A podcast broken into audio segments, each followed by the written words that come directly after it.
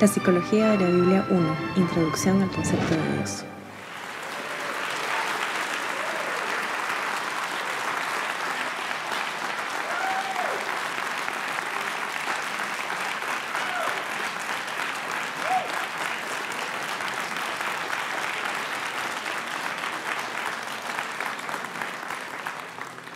Muchas gracias a todos por venir. Me sorprende mucho que no tengan nada mejor que hacer un martes por la noche. En serio, me sorprende. Me parece muy raro que haya tanta gente aquí para asistir a una serie de conferencias sobre el valor psicológico de las historias bíblicas. He querido hacerlo desde hace mucho, pero aún me sorprende que haya un público interesado. Me parece bien, a ver qué tal sale. Voy a empezar por la pregunta correcta. ¿Por qué molestarse tanto en hacer esto? No me refiero a por qué molesto yo.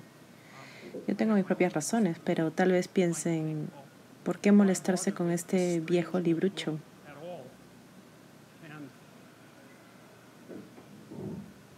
Es una buena pregunta. Es un contradictorio documento que se ha juntado a lo largo de los milenios, ha durado más que muchos reinos. Es muy interesante que un libro sea más resistente que la piedra, que un castillo o un imperio. Es interesante que algo tan efímero pueda ser tan longevo. Ese es uno de los misterios.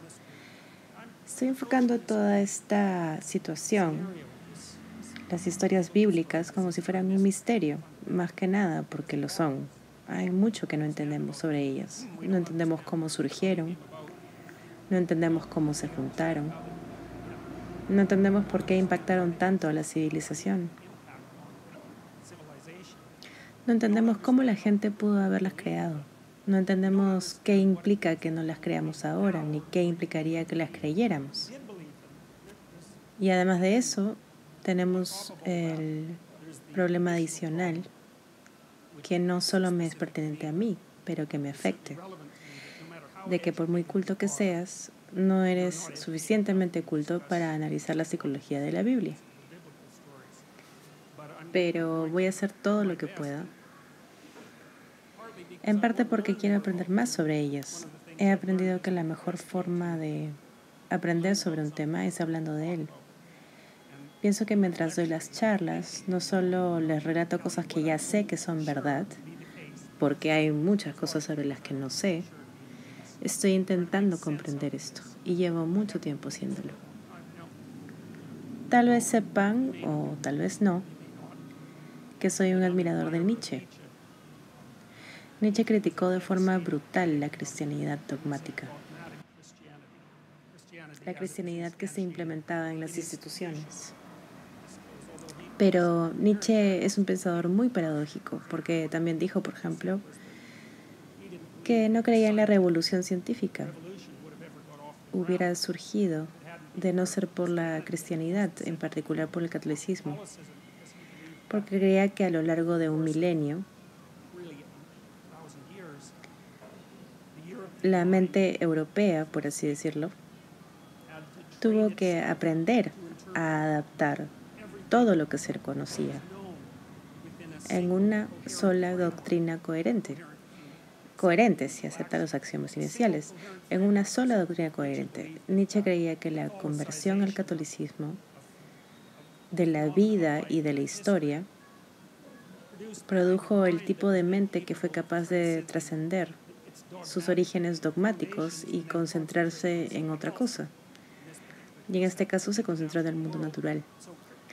Nietzsche creía que la cristianidad murió por su propia mano, que inculcó tanto en la gente la importancia de la verdad,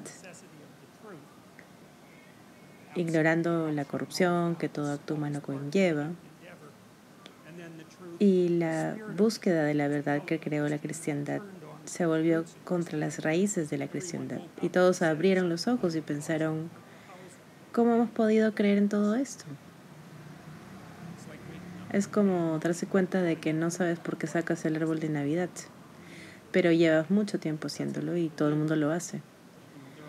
Los árboles de Navidad tienen su origen, pero los rituales subsisten mucho después de olvidar sus razones. Nietzsche, aunque criticó a la cristiandad, también defendía su capacidad para disciplinar. Nietzsche creía que no podía ser libre si no había sido un esclavo. Eso significa que no pasas directamente de la niñez a la madurez. Pasas de la niñez a una fase de disciplina que se podría considerar similar a la esclavitud. Esclavitud autoimpuesta en el mejor de los casos, en la que te disciplinas para hacer algo en concreto antes de recuperar la visión general que tenías de niño. Según él, ese fue el papel de la cristiandad en Occidente. Pero a finales del siglo XIX anunció que Dios había muerto.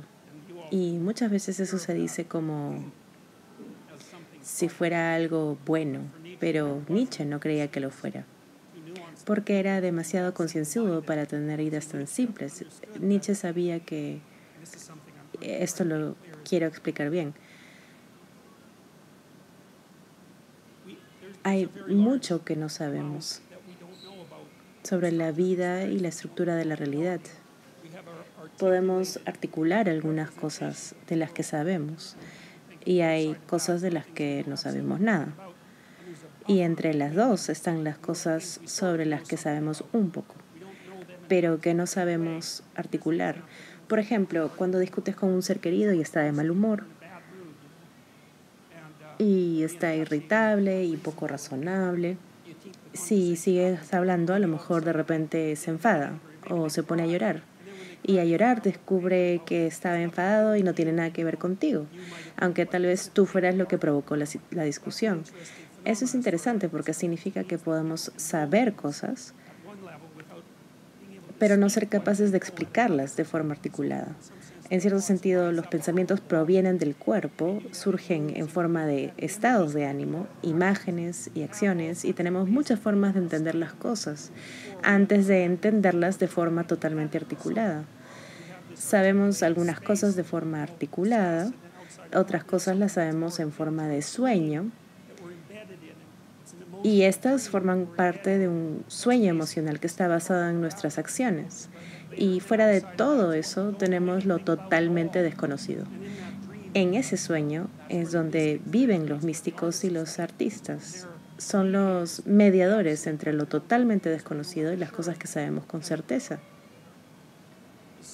Esto quiere decir que lo que sabemos proviene de una forma de conocimiento que no entendemos y que si estas dos se desincronizan, si lo articulado no está en sincronía con el sueño, nos disasociamos por dentro. Pensamos cosas que no exteriorizamos y hacemos cosas que no soñamos y eso causa un trastorno en el espíritu. Y ese trastorno, la forma de curarlo es como un sistema que integre las creencias y las acciones, pero alguna gente recurre a las ideologías que yo considero parásitos inspirados en una base religiosa para organizar sus pensamientos y eso es una catástrofe. Nietzsche vio venir eso. Sabía que al derribar los pilares de la civilización occidental, al destruir el ideal de Dios, digamos,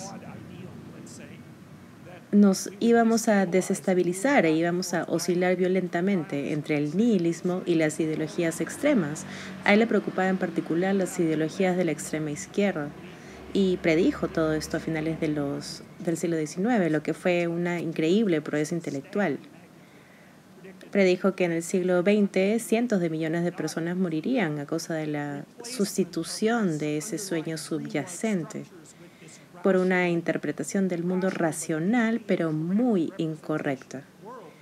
Y hemos estado oscilando entre la derecha y la izquierda, desde que lo dijo, con una pizca de nihilismo y desolación por el medio. Esa es la situación de la persona occidental moderna. Y cada vez más de todo el mundo. Creo que en parte el Islam está tan defensivo contra Occidente. Bueno, hay muchas razones y no todas son válidas, desde luego. Pero una es que como ellos siguen viviendo en un sueño, ven que la mente occidental desarraigada e inquisitiva supone una enorme amenaza a la integridad de su cultura. Y tienen razón. A los occidentales nuestro intelecto nos socava todo el tiempo. Y no me quejo de eso. No, no tiene solución fácil. Pero al menos es una catástrofe provechosa. Y esto afecta a las vidas de la gente. No es algo abstracto. Muchas veces cuando trato a gente por depresión o ansiedad, tienen problemas existenciales, no es un problema psiquiátrico. No se les ha ido la cabeza por culpa de sus químicos cerebrales, aunque a veces eso ocurre sino que les abruma el sufrimiento y la complejidad de sus vidas y no tienen claro por qué sería razonable continuar con ella. Sienten los sentidos negativos de la vida, pero desconfían enormemente de los sentidos positivos. Yo tenía un cliente que era un artista brillante. Mientras no pensara, no tenía problema, porque se ponía a crear y era un gran artista. Tenía una personalidad muy creativa y brillante aunque siempre se buscaba defectos. Pero cuando empezaba a pensar en lo que estaba haciendo, como se dice, cerraba la rama en la que estaba sentado, porque se ponía a criticar lo que hacía, incluso la utilidad de lo que hacía, aunque fuera obvia, y luego le costaba mucho motivarse para trabajar. Siempre me pareció que era un buen ejemplo de las consecuencias de tener el intelecto racional separado de uno mismo. Tan separado que empiece a cuestionar la utilidad de tu existencia. Y eso no es bueno, no es bueno. No es nada bueno, porque no solo se manifiesta en las patologías del individuo, también las patologías sociales. Por eso la gente tiende a adoptar ideologías. Y las ideologías me parecen son como religiones tullidas, eso es lo que son. Son religiones sin un brazo y sin una pierna, pero andan a los pocos y ofrecen algo de seguridad, de identidad al grupo. Pero están deformadas, manipuladas y retorcidas, son parásitos de algo subyacente que es real y auténtico. Por lo menos eso creo yo. Entonces es muy importante que solucionemos este problema. Creo que Creo que no hay nada más importante en el mundo. Y lo llevo pensando mucho tiempo. Desde el principio de los 80, cuando empecé a investigar de qué forma las creencias regulan la salud psicológica y social. Porque es obvio que lo hacen. Por lo enfadada que se pone la gente si desafía sus creencias. ¿Por qué les importa exactamente? ¿Por qué importa tanto que todos sus axiomas ideológicos estén correctos al 100%. La gente se enfada mucho si les tocan los axiomas. Y no tenemos ni idea de por qué. Es como si estuvieran agarrados a una verdad fundamental. Es como si están en una balsa en el mar y empiezas a quitarles troncos y tienen miedo de caerse y ahogarse. ¿Ahogarse en qué? ¿De qué les protegen los troncos? ¿Por qué tienen tanto miedo de salir de los confines de su sistema ideológico? Estas cosas no son obvias. He pasado mucho tiempo intentando averiguar eso. He dado clases sobre ello. Están en YouTube, muchos ya lo saben. Algunas cosas de, de las que hablaré en esta serie ya las habrán oído o las habrán visto en esos videos, pero estoy intentando enfocarlo desde diferentes ángulos. Entonces, Nietzsche pensó que los humanos tendrían que crear sus propios morales. Él sabía que teníamos cuerpos, motivaciones y emociones. Era un pensador romántico, pero estaba adelantado a su época, porque sabía que nuestra capacidad de pensar no era un alma flotante, sino que era parte de nuestro cuerpo. Limitado por las emociones, moldeada por las motivaciones, moldeada por el cuerpo, sabía todo eso, pero seguía creyendo que la única solución a este problema era que los humanos se convirtieran en algo parecido a Dios y crearan sus propios morales. Llamó a llamó a la persona que podría crear sus propios valores superhombre. Esa es parte de la filosofía de Nietzsche que los nazis sacaron de contexto y usaron para sustanciar su ideología del hombre superior. Y ya sabemos qué pasó, eso nos habla muy bien, eso está claro. También he pasado mucho tiempo leyendo Carl Jung y a través de Jung y de Jean Piaget, un psicólogo de desarrollo, empecé a entender que nuestros pensamientos articulados provienen de algo parecido a un sueño y que ese sueño lo moldean nuestras acciones. Siempre exteriorizamos cosas que no entendemos. Si no, necesitaríamos la psicología, la sociología, la antropología, ni nada de eso, porque entenderíamos todo lo que hacemos. Y claramente no lo entendemos. Somos mucho más complicados de lo que creemos. Nuestras acciones contienen mucha más información de lo que pensamos. Y parte del sueño que rodea nuestro conocimiento articulado lo hemos extraído al ver cómo se comportan los demás y al contar historias sobre ello durante milenios, en las que extraemos patrones de conducta característicos a la humanidad e intentamos representarlos, en parte con la imitación, pero también con el drama, la mitología, la literatura, el arte y todo eso, para representar cómo somos, para poder entenderlo. Y el proceso de entender eso es lo que veo que se expresa en la Biblia. Y es confuso, parcial, torpe, contradictorio y todo eso, lo que hace que el libro sea tan complejo. Veo en él la lucha de la humanidad para ir más allá de sus antepasados animales y tomar conciencia de lo que significa ser humano. Y eso es muy difícil porque no sabemos quiénes somos, qué somos, de dónde venimos, ni nada de eso. La vida es una cadena ininterrumpida que tiene 3.500 millones de años. Es una cosa increíble. Todos sus ancestros se reprodujeron con éxito durante 3.500 millones de años. Es absolutamente increíble. Salimos de la tierra y del barro y aquí estamos, conscientes, pero no sabemos nada. Queremos descubrir quiénes somos. Así que una serie de historias que llevamos contando, 3.000 años me parece, que tendría algo que ofrecer. Así que al leer las historias de la Biblia, lo hago con mente de principiante. Este libro es un misterio. ¿Cómo se hizo? ¿Por qué? ¿Por qué lo conservamos? ¿Cómo pudo motivar a toda una cultura durante dos mil años y cambiar el mundo? ¿Qué sucedió? ¿Cómo pasó eso? No es obvio para nada y lo que me molesta de la crítica despreocupada de la religión es que no se lo toman en serio y es muy serio. Entre otras cosas porque la gente tiene experiencias religiosas y nadie sabe por qué y se puede inducir de muchas formas, con estimulación cerebral y también con drogas, sobre todo los psicodélicos que causan visiones divinas de forma muy consistente. Hemos tomado esas drogas desde hace Dios sabe cuánto, igual 50.000 años o más, para crear una conexión íntima con lo divino. No sabíamos nada de eso al descubrir los psicodélicos en los 60.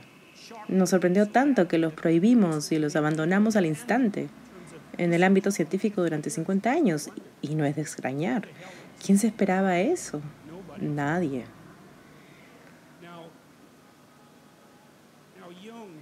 Jung era alumno de Nietzsche y también era un crítico muy perspicaz de Nietzsche. También lo educó Freud y Freud, Freud es quien empezó a coagular la información sobre la noción de que la gente vivía en un sueño. Freud fue el que popularizó la idea de la mente inconsciente.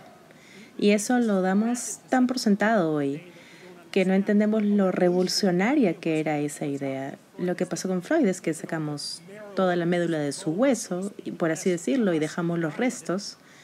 Y ahora al pensar en Freud, solo pensamos en los restos, porque eso es lo que quedó atrás. Pero descubrió mucho que es hoy día conocimiento popular, incluyendo la idea de que las percepciones, las acciones y los pensamientos están influenciados y moldeados por motivaciones inconscientes que no controlas. Y eso es muy, muy raro. Es una de las cosas más perturbadoras de las teorías psicoanalíticas. Las teorías psicoanalíticas dicen, eres una colección inestable de subpersonalidades vivientes, cada una de sus propias motivaciones, percepciones, emociones, argumentos y todo eso.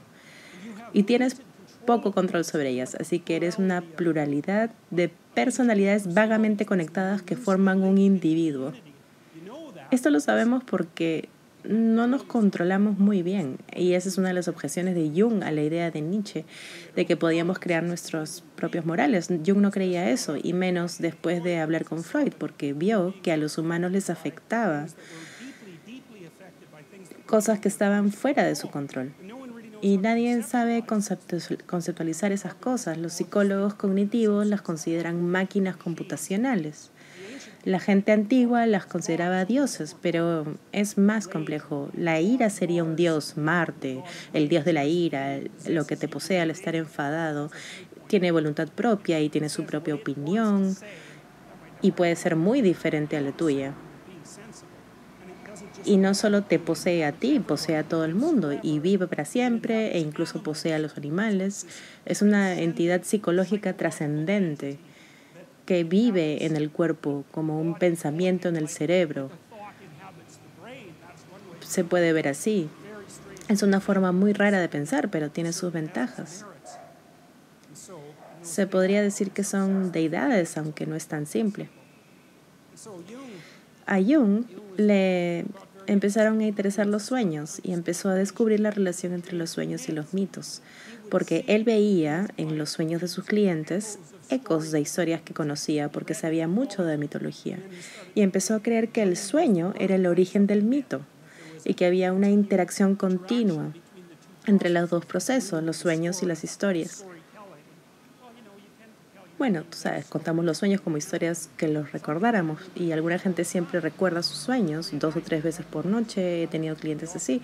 Suelen tener sueños arquetípicos, claramente mitológicos, creo que es más común en, gente creativa, por cierto, sobre todo si están alteradas al irse a dormir, porque el sueño aparece en la incertidumbre e interpreta lo desconocido antes de que lo entiendas. El sueño es donde se originaron los pensamientos, se podría ver así. Al ser donde se originaron, no se expresa claramente. Está haciendo todo lo que puede para contarte algo. Eso es lo que creía Jung. A diferencia de Freud, quien creía que teníamos sensores internos que ocultaban el mensaje de los sueños. Pero Jung creía que el sueño hacía todo lo que podía para expresar una realidad que aún no estaba totalmente articulada. Porque, piénsalo, los pensamientos se te aparecen en la cabeza, obviamente. No tienes control sobre ello, pero ¿qué quiere decir eso? Los pensamientos aparecen en la cabeza. Menuda explicación de pacotilla no vale para nada. ¿De dónde vienen? De ningún sitio, solo se te aparece en la cabeza. Resulta que esa explicación no es muy sofisticada. Esos pensamientos que pensamos, ¿de dónde vienen? A veces son los pensamientos de alguien que haya muerto hace mucho.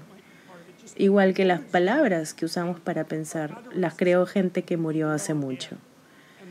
Es el espíritu de sus ancestros. Esa es una forma de verlo. Tus motivaciones te hablan, tus emociones, tu cuerpo.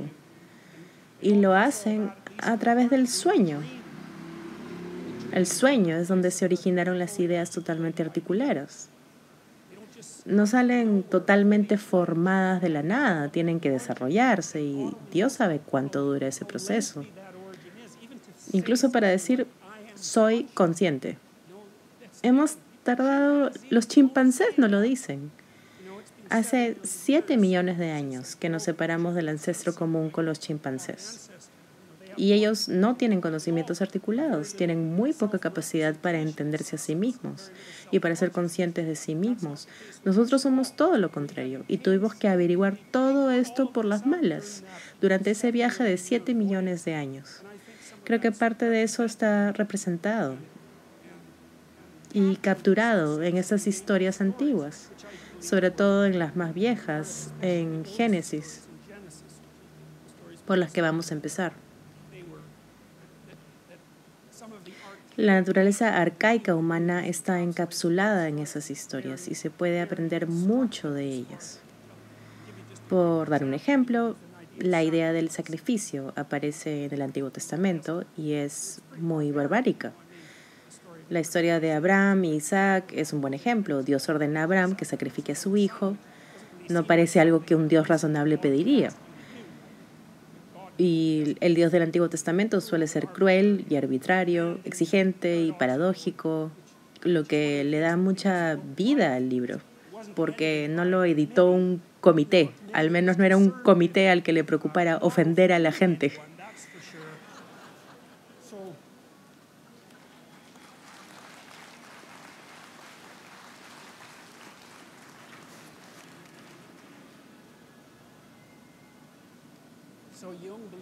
Entonces Jung creía que el sueño era donde originaron los pensamientos y he expandido esa idea.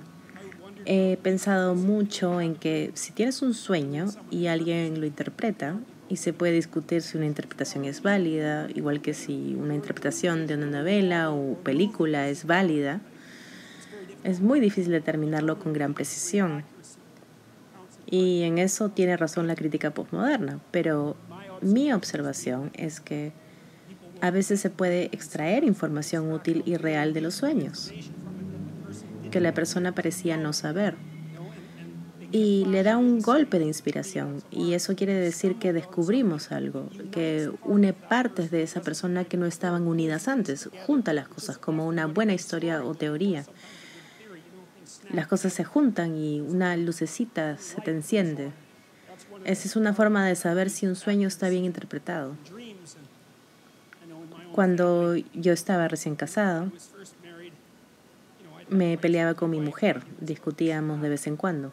Y yo soy bastante cabezudo, así que yo me exasperaba y me enfadaba sobre lo que fuera y ella se ponía a dormir, lo que me cabreaba muchísimo. Yo no podía dormir, me estaba triturando las uñas y ella estaba dormida a mi lado y me volvía loco. Y a veces ella soñaba y por la mañana hablábamos del sueño y averiguábamos por qué estábamos tan enfadados. Y era muy útil, aunque fuera exasperante. Jung me convenció. Me pareció que sus ideas sobre la relación entre los sueños, la mitología, el drama y la literatura tenían sentido. La relación entre eso y el arte. Conozco a un tallador aborigen, es un kuakitu.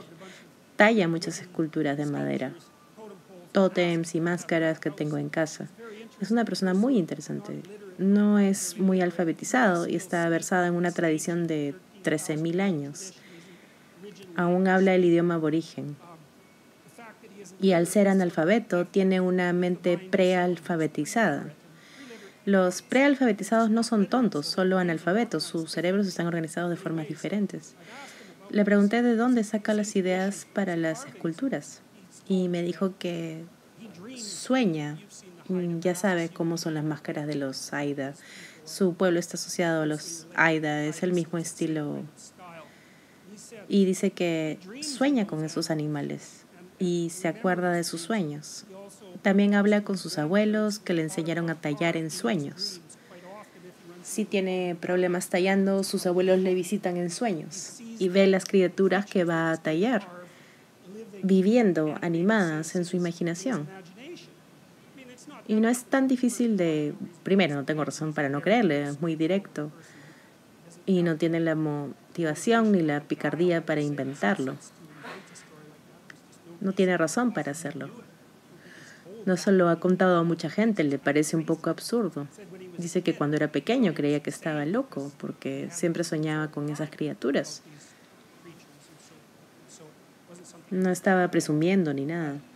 A mí me pareció fascinante porque esa tradición ancestral se manifiesta a través de él. No sabemos cómo se transmitieron esas tradiciones durante milenios.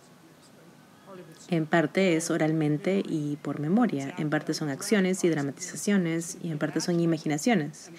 Y los analfabetos almacenan información de otras formas. Nosotros no nos acordamos de nada, lo tenemos en libros, pero si eres de una cultura oral, si has crecido en ella, tienes toda esa información a tu disposición para que puedas contar las historias, porque las sabes de memoria. La gente moderna ya no sabe cómo es eso. Me extrañaría que hubiera más de dos personas aquí que pudiera soltar de memoria un poema de 30 versos. Y la poesía se inventó para hacer eso. Por eso tenemos ese arte para que se recuerde y que forme parte de ellos, pero ya no hacemos eso. En fin, volvamos a Jung. Jung creía que muchos de los sueños, y yo observé que los sueños te dicen cosas que no sabes, y pensé, ¿cómo es posible eso? ¿Cómo demonios puede algo que tú mismo creas decirte algo que no sepas? No tiene ningún sentido. Primero, ¿Por qué no lo entiendes? ¿Por qué tiene que manifestarse en forma de sueño? Hay algo dentro de ti que tú no controlas. El sueño te sucede como la vida te sucede. Bueno, los soñadores lúcidos pueden ejercer cierto control consciente, pero la mayoría del tiempo estás ahí dormido y un mundo absurdo y complicado se manifiesta dentro de ti. Y no sabemos cómo pasa, no podemos hacerlo despiertos y no sabemos qué significa, qué está pasando. Esa parte del psicoanálisis da mucho miedo. Al leer a Freud y a Jung empiezas a entender que están pasando cosas dentro de ti que te controlan a ti en vez de al revés. Bueno, hay un poco de control recíproco, pero se manifiestan espíritus en ti, por así decirlo, que determinan cómo vives la vida y no los controlas. ¿Y qué los controla?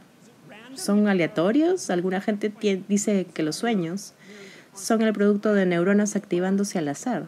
Y esa teoría me parece totalmente absurda, porque los sueños no son nada aleatorios. Están muy bien estructurados y son muy complejos. No son como el ruido de la tele o la estática en la radio. Son muy complicados. También he visto a gente con sueños muy coherentes, eh, con una estructura narrativa perfecta, plenamente desarrollados. Así que esa teoría no me convence ni un poco. No me parece útil para nada. Yo tiendo a tomarme estos fenómenos en serio y a decir que los sueños son importantes. Puedes soñar con el futuro e intentar hacerlo realidad. Eso parece bastante importante. O tener una pesadilla e intentar hacerla realidad. La gente también hace eso si quiere venganza, por ejemplo, y si están llenos de odio y rencor. Todo eso se manifiesta en fantasías terribles. Son sueños y la gente los hace realidad. Son poderosos. Naciones enteras pueden quedar atrapadas en sueños colectivos. Eso le pasó a la Alemania nazi de los 1930. Fue un espectáculo asombroso, horrendo y destructivo. Y lo mismo pasó en la Unión Soviética y en China tenemos que tomarlos muy en serio e intentar entender qué pasa. Así que Jung creía que los sueños podían contener más información de la que teníamos articulada. Los artistas hacen lo mismo. La gente va a los museos a ver cuadros, cuadros del Renacimiento o modernos, y no saben por qué van. Yo fui a una sala en Nueva York, no recuerdo de qué museo, una sala llena de arte del Renacimiento, de los mejores pintores. Y esa sala debería valer mil millones de dólares porque había unos 20 cuadros. Eran inestimables. ¿Y por qué valen tanto esos cuadros? ¿Por qué están en un museo en la ciudad más grande del mundo? ¿Por qué viene gente de todo el mundo a verlos? ¿Qué demonios hace esa gente? Uno era de la Asunción de María, muy bien pintado, una obra de arte radiante y hay 20 personas delante de él mirándolo. ¿Qué hace esa gente? Ellos tampoco lo saben. ¿Por qué peregrinaron a Nueva York para ver ese cuadro? No lo saben. ¿Por qué vale tanto? En parte por el estatus, pero también podemos preguntar por qué tienen tanto estatus esos objetos. ¿Por qué son tan extraordinarios? Bueno, somos criaturas extrañas. Entonces intenté averiguar de dónde viene la información de los sueños. Porque de algún sitio viene, se podrían considerar revelaciones. Porque salen del vacío y traen nuevos conocimientos. Son revelaciones, no las creamos, simplemente aparecen. En esta serie quiero Yo pienso de forma científica, soy bastante racional y me gusta explicar las cosas de forma racional y empírica antes de considerar cualquier otro tipo de explicación. Y no digo que todo lo asociado a la divinidad se pueda reducir a la biología o a la historia evolutiva. Pero en la medida en la que se pueda reducir, voy a hacerlo. Y voy a dejar los otros fenómenos flotando en el aire. Porque no tenemos explicación para ellos. Y en esa categoría pondría a las experiencias místicas o religiosas, porque no entendemos para nada. Entonces los artistas observan a los demás, observan a la gente, representan lo que ven y nos transmiten lo que ven y nos enseñan a ver. Y no sabemos qué aprendimos de ellos, pero aprendemos algo, al menos da esa impresión. Vamos al cine, vamos historias, nos enfrascamos en la ficción, que es un producto artístico. Para muchos, el mundo del arte está vivo, y aún más si eres creativo. Las personas creativas y artísticas son las que avanzan el conocimiento humano. Lo hacen primero con su arte, viven en el extremo. Y también los bailarines, poetas, artistas visuales y básicos. Y no sabemos qué hacen los músicos. ¿Por qué nos gusta la música? Nos hace entender a fondo el significado del mundo y nadie la cuestiona. Vas a un concierto y te entusiasma. Es una experiencia casi religiosa, sobre todo si la gente se apasiona. Es muy intenso, pero no tiene ningún sentido. No es fácil de entender. La música está hecha de patrones que están en capas y la realidad también está hecha de patrones que están en capas.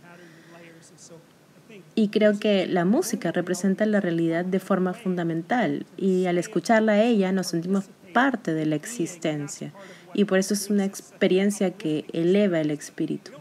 Pero no sabemos realmente lo que hacemos, simplemente lo hacemos. Y revitaliza a la gente, a la gente joven en particular. Muchos viven por la música, sacando de ella el sentido de la vida, la identidad cultural, todo lo que les da vida viene de la música, es parte de su identidad cultural. Eso es increíble. Sigamos, ¿de dónde sale la información de los sueños? Mi opinión es que observamos los patrones que todo el mundo exterioriza. Llevamos mucho tiempo observándolo. Tenemos representaciones de esos patrones en la historia cultural. Es lo que contienen las historias. En las historias ficticias de la lucha entre el bien y el mal, el bueno y el malo y el romance. Son patrones canónicos de la existencia humana y nos afectan porque representan lo que vamos a hacer en el mundo. Y luego le damos forma con nuestra propia información. Entonces es como si hubiera oleadas de patrones de conducta que se manifiestan en las multitudes a lo largo del tiempo. Los grandes dramas ocurren en las multitudes a lo largo del tiempo. Los artistas observan eso e intuyen lo que es, lo, escriben y nos lo dicen y así entendemos mejor lo que hacemos. Como un gran dramaturgo como Shakespeare, sabemos que escribió ficción y que la ficción no es real, pero se podría decir a lo mejor es real igual que los números son reales. Saben, los números son una abstracción de la realidad, pero ninguna persona cuerda diría que los números no son reales. Podría decirse que los números son más reales que lo que representan, porque la abstracción es tan eficaz. Al tener matemáticas, eres letal, puedes mover el mundo con las matemáticas. No es obvio que la abstracción sea menos real que la realidad más concreta. Y si tomas una obra de ficción como Hamlet, puedes pensar, no es real porque es ficción, pero ¿qué clase de explicación es esa? A lo mejor es más real que la no ficción, porque agrupa las mejores partes de tu historia y de la tuya y de la tuya y las abstrae todas y dice, esta es una parte clave de la experiencia humana. Es una abstracción del substrato desordenado y a la gente le afecta eso porque ven que está representando parte del patrón de sus vidas. Así es como deberíamos verlo. Y al ver estas historias viejas y ancestrales, parece que este proceso lleva milenios ocurriendo. Nos observamos y extrajimos historias. Nos imitamos y lo representamos en drama. Luego destilamos el drama, representamos la destilación y lo volvimos a hacer. Y al final de ese proceso, que duró Dios sabe cuánto, algunas historias, algunos cuentos de hadas se conservaron durante 10.000 años y casi sin cambios. Yo creo que la evidencia arqueológica, por ejemplo, indica que las historias más antiguas, las del principio de la Biblia, son al menos así de viejas y tal vez mucho más. Tal vez piensen, bueno, ¿cómo puedes estar tan seguro? La respuesta es que las culturas que no cambian, como las culturas antiguas, que no cambiaban tanto, siguen siendo iguales. Esa es la cuestión. Siguen transmitiendo la información entre generaciones. Y así siguen siendo iguales. Y hay evidencia arqueológica de rituales que no cambiaron durante 20.000 años. Se descubrieron unas cuevas japonesas que estaban eh, llenas para rendir culto a los ojos, también común en Europa del Oeste, así que estas cosas duran mucho tiempo. Nos observamos los unos a los otros actuar en el mundo. Y la pregunta es, bueno, ¿cuánto tiempo llevamos observándonos? Y la respuesta en cierto sentido es, desde que hubiera criaturas con sistemas nerviosos. Eso es mucho tiempo, cientos de millones de años o más. Nos hemos estado observando, viendo qué hacemos durante todo ese tiempo. Algunos conocimientos son parte de nuestros cuerpos, por eso podemos bailar con los demás. Porque el conocimiento no solo está en forma de abstracción, también está en forma de acciones. Y eso es lo que hacen los niños al jugar a lo bruto. Están aprendiendo a integrar su cuerpo con el cuerpo del otro, de manera armoniosa, a cooperar y competir, y eso está en sus cuerpos, no son conocimientos abstractos. No saben lo que, lo que están haciendo, simplemente lo hacen. Podemos usar el cuerpo para representar las cosas. Nos estudiamos mucho tiempo y abstrajimos lo que hicimos. o lo que deberíamos hacer. Eso es lo fundamental. Si vas a vivir en el mundo y vas a hacerlo bien, hay que saber qué significa bien y cómo lo vas a lograr. Y esa es la cuestión, lo que todos queremos saber, cómo vivir en el mundo y no de qué está hecho el mundo, no es lo mismo, cómo vivir en el mundo. Esa es la pregunta eterna de los humanos y somos la única especie que se lo pregunta porque los demás animales se ponen a hacer lo que hagan. Nosotros no, nosotros nos lo preguntamos. Tenemos que pensarlo, tenemos que poder decirlo. Y Dios sabe por qué. Pero esa es nuestra situación. Entonces, actuamos y el mundo moldea nuestra forma de actuar. La sociedad la moldea y crea algo que no entendemos, pero que podemos representar. Lo representamos en las historias y con los cuerpos. De ahí saca la información el sueño. El sueño es parte del proceso que lo observa todo e intenta formularlo, intenta separar la señal del ruido y darle forma dramática, porque el sueño es un pequeño drama. Y luego puedes hablar de tu sueño. Y ahí ya tenemos algo parecido al conocimiento articulado. Entonces yo creo que la Biblia es está en entre el sueño y el conocimiento articulado, es algo así. Y averiguar de qué tratan las historias puede, mm, puede ayudarnos a entendernos a nosotros mismos. Y, y, el otro problema es que si Nietzsche tenía razón y si Dostoyevsky, Jung tenía razón y Dostoyevsky también, sin los cimientos que eso nos proporciona, estamos perdidos. Y eso no es bueno porque así somos susceptibles a patologías psicológicas. Saben, la gente que está empeñada en ser antirreligiosa cree que si abandonáramos ese sueño subyacente, nos haríamos todos racionalistas como Descartes o Bacon, gente inteligente, lúcida, racional y científica. Y yo no lo creo para nada porque no hay pruebas de ello creo que no, nos volveríamos tan irracionales tan rápido que los misterios más extraños del catolicismo parecerían racionales en contraste. Y eso ya está pasando. Así que...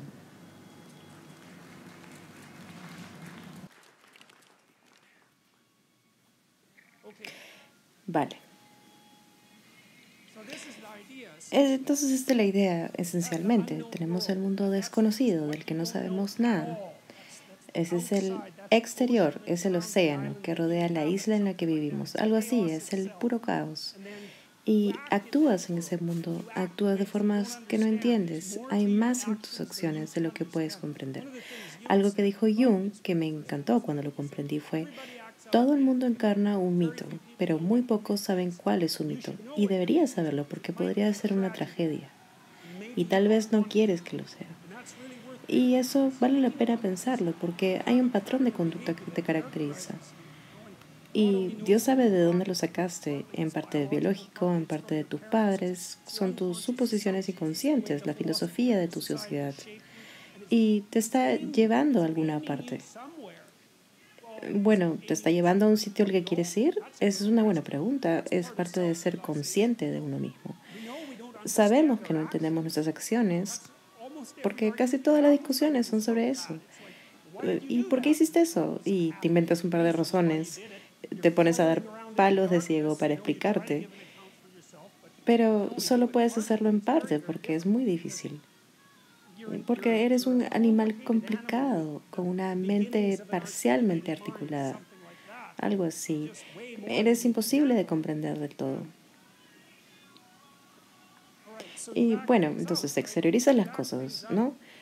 Y esa es una habilidad. Y luego imaginas lo que haces e imaginas lo que exteriorizan los demás. Y entonces hay una tremenda cantidad de información en tus acciones. Y entonces esa información se traduce al sueño al arte, a la metodología y a la literatura, y ahí también hay mucha información. Y luego parte de eso se traduce a pensamiento articulado. Mira, voy a dar un ejemplo rápido. Esto pasa en Éxodo. Cuando Moisés inventa la ley, anda con los israelitas por el desierto mucho tiempo, van por aquí y por allá, adoran ídolos, se lo pasan en grande. Y bueno, empiezan a rebelarse y Moisés sube a la montaña y tiene una enorme revelación al contemplar a Dios. Esto lo ilumina y baja e inventa la ley. Moisés hacía de juez, ya sé que es una historia mitológica, pero Moisés hacía de juez en el desierto, resolvía las disputas de la gente. Y siempre estaba manteniendo la paz. Y bueno, entonces, ¿qué haces para mantener la paz? Intentas entender qué es la paz tienes que aplicar las normas. Eh, bueno, ¿cuáles son las normas? Aún no lo sabes. Las normas son lo que satisface a la gente lo suficiente para crear paz. A lo mejor lo haces diez mil veces y acabas con una idea de, oh, estas son las normas que crean la paz. Y un día se te manifiesta en forma de revelación. Estas son las normas que ya estamos llevando a cabo. Esos son los diez mandamientos, ya los tenían de antes. Y Moisés viene y dice, mira, esto es ya lo que hacemos, pero ahora está escrito. Es un proceso histórico condensado en una historia. Pero obviamente ocurrió porque tenemos la ley escrita.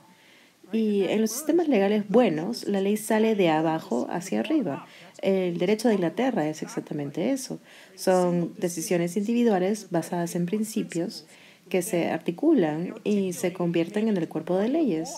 El cuerpo de leyes es algo que se exterioriza, por eso es un cuerpo.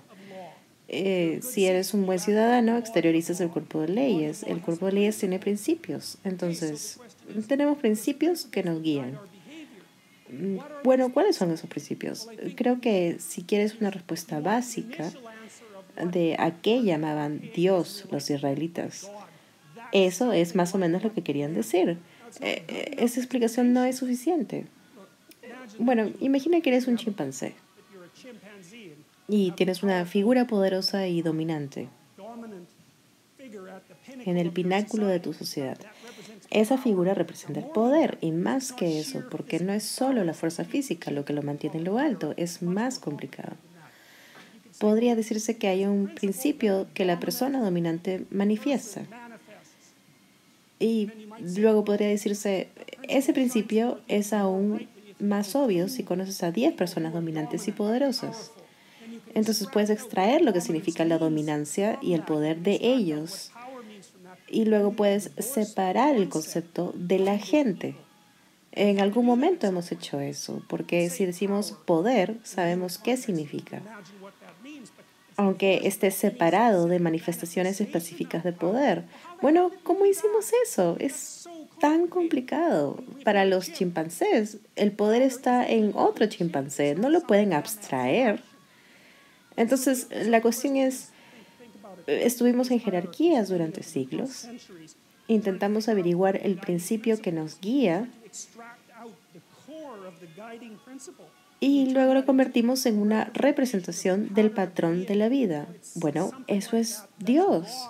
Es un ideal abstraído y lo ponemos en forma personificada, lo personificamos, pero no importa.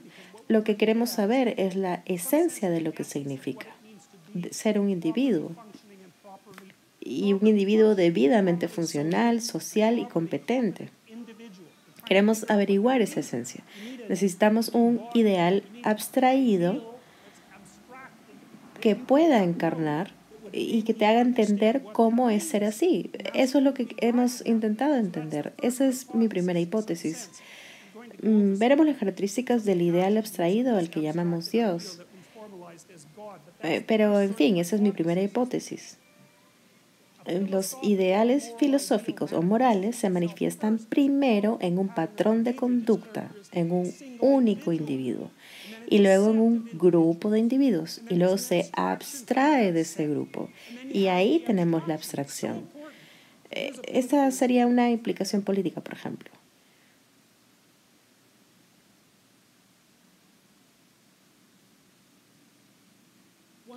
Uno de los debates, digamos, entre los inicios de la cristiandad y los fines del imperio romano era si un emperador podía ser Dios, literalmente, deificarlo y ponerlo en un templo.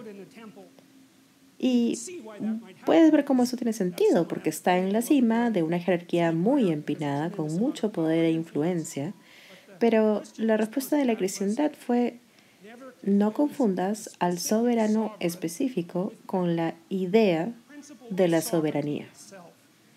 Es brillante, es muy difícil crear una idea así, para que incluso el más poderoso esté subordinado a algo. Está subordinado a, llamémoslo un principio divino, por falta de otra expresión. E incluso el propio rey está subordinado al principio. Y aún lo creemos porque creemos que el presidente o primer ministro está subordinado a la ley, al cuerpo de leyes que tiene un principio al que incluso el líder está subordinado. Sin eso, tal vez no puede haber sociedades civilizadas, porque el líder se convierte trascendente y todopoderoso, y bueno, eso es lo que le pasó a la Unión Soviética y en la China de Mao y en la Alemania nazi, porque los líderes no tenían nada a lo que subordinarse. Entonces tienes que subordinarte a Dios. ¿Y qué quiere decir eso? Vamos a analizarlo, pero en parte significa que está subordinado incluso si es al principio de la soberanía. Y la cuestión es, ¿qué demonios es el principio de la soberanía? Llevamos mucho tiempo intentando averiguarlo. Y es una de las cosas de las que vamos a hablar. Porque los mesopotámicos antiguos y los egipcios antiguos tenían ideas muy interesantes y dramáticas sobre lo que era. Entonces, para dar un pequeño ejemplo, había una deidad que se llamaba Marduk. Marduk era una deidad mesopotámica. Y al crecer el imperio, después de la edad de hielo, hace 15.000 o 10.000 años, un montón de tribus se juntaron, cada una con su propia deidad, su propia imagen del ideal, y luego empezaron a vivir juntas. Entonces, una tribu tenía a Dios A y otra tribu tenía a Dios B y una podía destruir a la otra y ganaba Dios A. Pero a lo mejor quieres comercializar con ellos o no quieres perder la mitad de tu población en la guerra. Y entonces tienes que discutir sobre qué Dios tiene prioridad, qué ideal tiene prioridad. Y eso representa, se representa en la mitología como una batalla entre dioses en un espacio celestial, pero en realidad es más bien un diálogo. Tú crees esto, yo creo esto. Bueno, entonces ¿cómo vamos a juntarlo todo? Lo que haces es tomar a Dios A y a Dios B y extraer a Dios C de ellos. Y Dios C tiene las características de los dioses A y B. Y entonces después vienen otras tribus y Dios C los acopla a ellos también. Entonces Marduk tiene un montón de nombres, unos 50 nombres diferentes. Esos son los nombres de los dioses de las tribus que se juntaron para crear la civilización. Es parte del proceso de abstraer el ideal abstraído. A ti esto te parece importante y funciona porque estás vivo, y a ti esto te parece importante y funciona porque estás vivo. Así que vamos a juntar lo mejor de los dos y extraer algo, aún más abstracto que abarque a los dos, si podemos. Y bueno, lo interesante de Marduk Mm, le daré un par de sus características, es que tiene ojos alrededor de la cabeza. Los demás dioses lo eligen como rey de los dioses. Y lo eligen porque hay una gran amenaza. Y es como un diluvio o un monstruo a la vez. Y Marte dice, bueno, que si lo nombran Dios superior, va a parar el monstruo diluvio y no los van a exterminar. Es una amenaza seria, es el puro caos, así que lo aceptan. Entonces Marduk es el nuevo ideal, tiene ojos por toda la cabeza y sus palabras son mágicas. Entonces lucha contra una deidad que se llama Tiamat. Y eso es importante porque la palabra Tiamat está asociada a Tehom. Y Tehom es el caos del que Dios crea el orden al principio de todo en Génesis. Así que está muy vinculado a la historia. Y Marduk, con sus ojos y sus palabras mágicas, va a luchar contra Tiamat, que es un dragón acuático. Y bueno, es una historia de, de San Jorge, típica. Sale y acaba con el dragón. Le, la corta en pedazos y crea un mundo de los pedazos. Ese es el mundo de los humanos. Y el emperador de Mesopotamia encarnaba a Marduk, lo dejaban ser emperador si era un buen Marduk. Así que veía todo lo que pasaba a su alrededor y sus palabras eran mágicas, hablaba bien. Ahí empezamos a entender la esencia del liderazgo. Porque, ¿qué es el liderazgo? Es la capacidad de ver, y si es posible, en todas direcciones, de usar el lenguaje correcta y eficazmente y de transformar el caos en orden. Dios sabe cuánto tardaron los mesopotámicos en descubrirlo. Solo pudieron dramatizarlo, pero es increíblemente brillante y no es obvio para nada. Y el caos es muy extraño. Es el caos con el que Dios luchó al principio de todo. El caos es en parte psicológico y en parte real. No hay otra forma de describirlo. El caos es lo que afrontas cuando estás muy, muy confuso cuando la vida se te cae encima, cuando algo te destroza por completo, cuando te decepcionan, cuando te traicionan. El caos es lo que emerge, el caos lo es todo a la vez y no puedes con él, y te sumerge en el inframundo con los dragones. Y en esa situación solo puedes mantener los ojos abiertos y hablar lo más clara y cuidadosamente que puedas. Y si tienes suerte, tal vez salgas por el otro lado y nos ha costado mucho averiguarlo. Y a mí me parece que esa idea la crearon nuestros ancestros hace decenas de millones de años, porque representamos lo que nos perturba con el mismo sistema que usamos para representar serpientes, serpientes u otros depredadores carnívoros. Y bueno, somos criaturas biológicas, ¿no? Entonces, cuando empezamos a abstraer y a hablar, seguíamos con esos sistemas subyacentes que quedaron de cuando éramos animales. Y bueno, tenemos que usar esos sistemas porque las emociones y motivaciones salen de ellos. Entonces podemos demonizar a los enemigos cuando atacan nuestros axiomas porque los percibimos como si fueran depredadores carnívoros. Usamos el mismo sistema. Los equiparamos al caos, a lo que nos amenaza, a las serpientes que nos atacaban hace 60 millones de años. Y son, son los mismos sistemas los que usamos. Entonces, la historia de Marduk es en parte la historia de usar la atención y el lenguaje para enfrentarnos a lo que más nos amenaza. Y algunas de ellas son amenazas físicas, pero otras son psicológicas, son peligrosas pero abstractas y usamos los mismos exactos sistemas para representarlas. Por eso el miedo te paraliza. Eres un animal de presa, como un conejo. Ves algo que te va a comer y te quedas paralizado. Te paralizas y te conviertes en piedra, como al ver a Medusa con su cabeza de serpientes. Eh, no, te conviertes en piedra, te paralizas. Eso pasa porque usas el detector de depredadores para protegerte. El corazón te late más rápido y te preparas para correr. Las cosas que nos dan miedo están basadas en ese sistema. Y la historia de Marduk nos dice que si algo te da miedo, si algo caótico, terrible, serpentino, monstruoso y atroz te amenaza, lo mejor es abrir los ojos, organizar tus palabras, ir a confrontarlo y crear el mundo de ello. Es asombroso cuando entendí esa historia, quedé atónito. Es tan profundo y sabemos que es verdad porque en la psicoterapia sabemos que es mucho mejor afrontar tus miedos que dejar que ellos te encuentren a ti.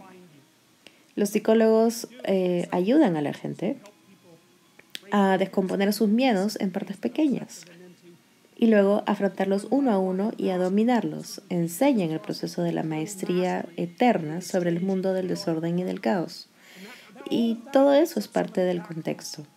Aún ni llegamos al primer verso de la Biblia,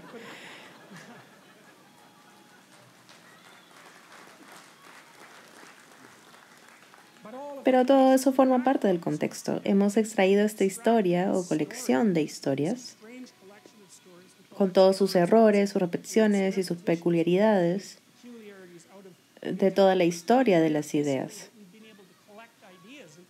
Y es lo mejor que hemos podido hacer.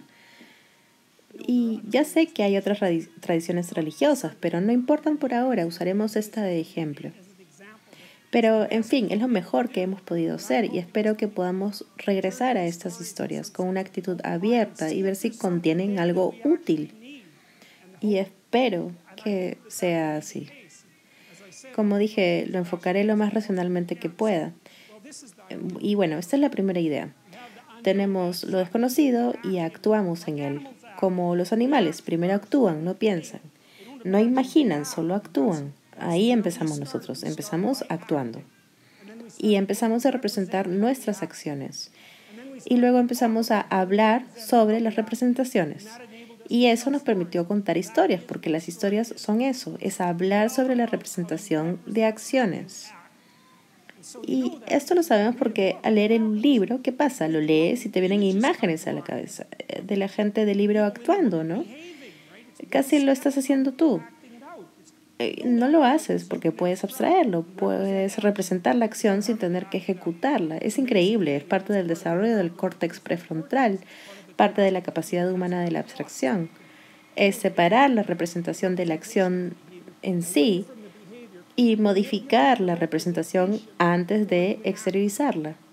Por eso pensamos para poder generar un patrón de acción y ensayarlo en un mundo ficticio antes de encarnarlo y morir por tonto. Entonces dejas morir a la representación en vez de morir tú, por eso pensamos. En parte eso hacemos con estas historias. ¿Qué espero lograr? Espero acabar esta serie de 12 conferencias sabiendo más que cuando empecé. Ese es mi objetivo porque como he dicho, no les estoy diciendo lo que sé, estoy intentando averiguar eso. Y esto es parte del proceso para conseguirlo. Así que intentaré pensar sobre la marcha. Voy a venir preparado, pero intentaré generar todo el conocimiento que pueda y esclarecerlo todo para llegar al fondo de este asunto. Entonces, eso es lo que quiero lograr. Y parece que la gente está interesada, así que vamos a intentar lograrlo juntos. Ese es el plan. La idea es ver qué hay en las raíces de esta civilización increíble que hemos logrado construir, que creo que está en peligro por muchas razones y a lo mejor si la entendemos un poco mejor no estaremos tan dispuestos a deshacernos de ella, lo que sería un gran error. Deshacernos de ella por resentimiento, odio, rencor, ignorancia histórica, envidia y por deseos de destrucción. Mm, no quiero que pase eso. Es una mala idea. Necesitamos mejores cimientos.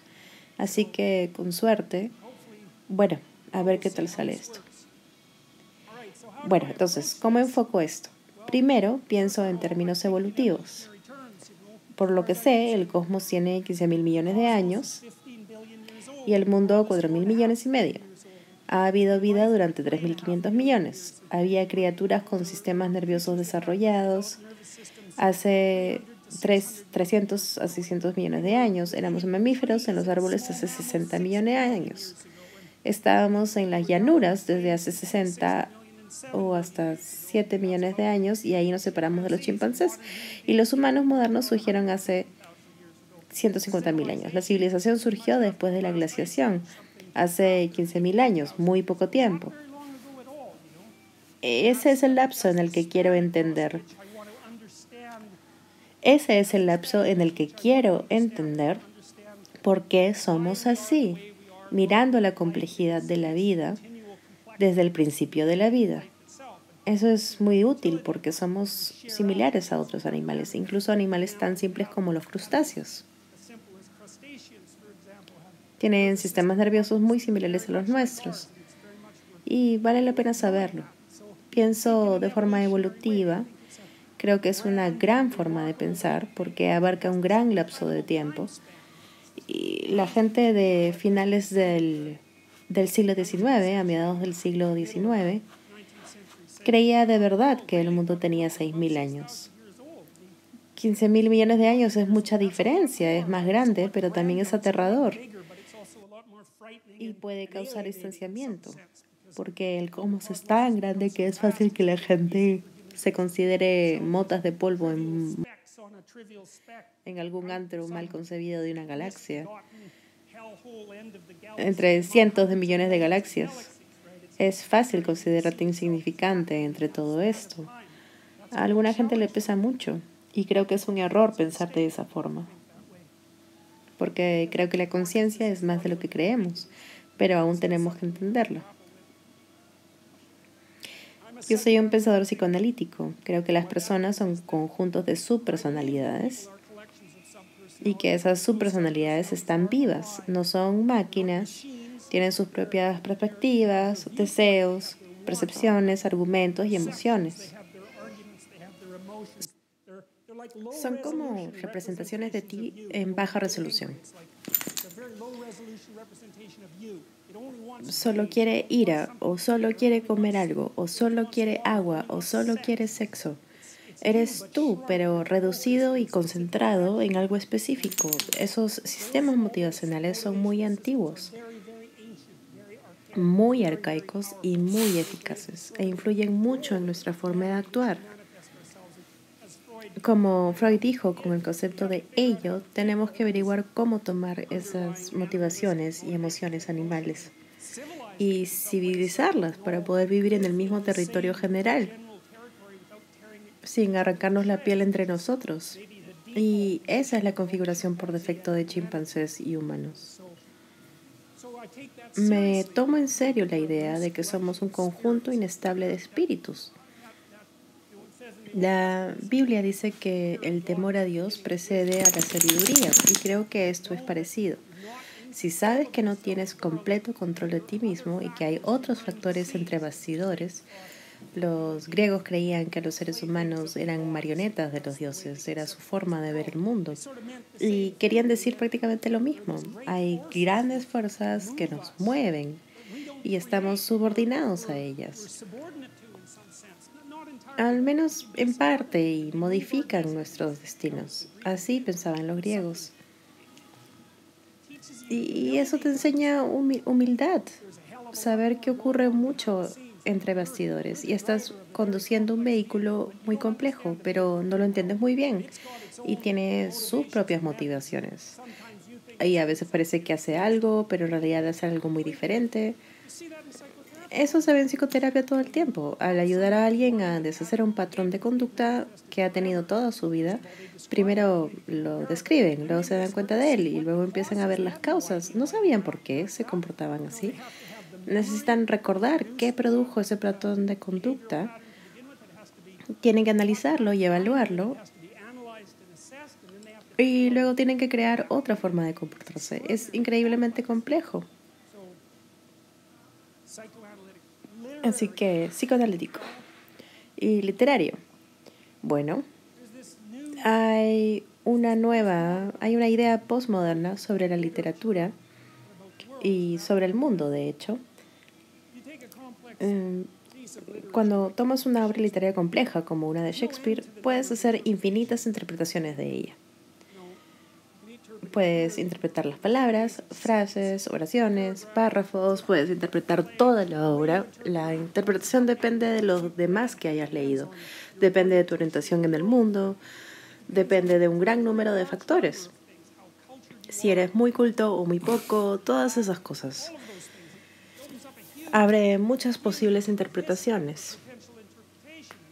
Y los postmodernos se centraron en eso y dijeron, bueno, si hay tantas interpretaciones para cualquier obra literaria, ¿cómo sabemos si una es más válida que las demás?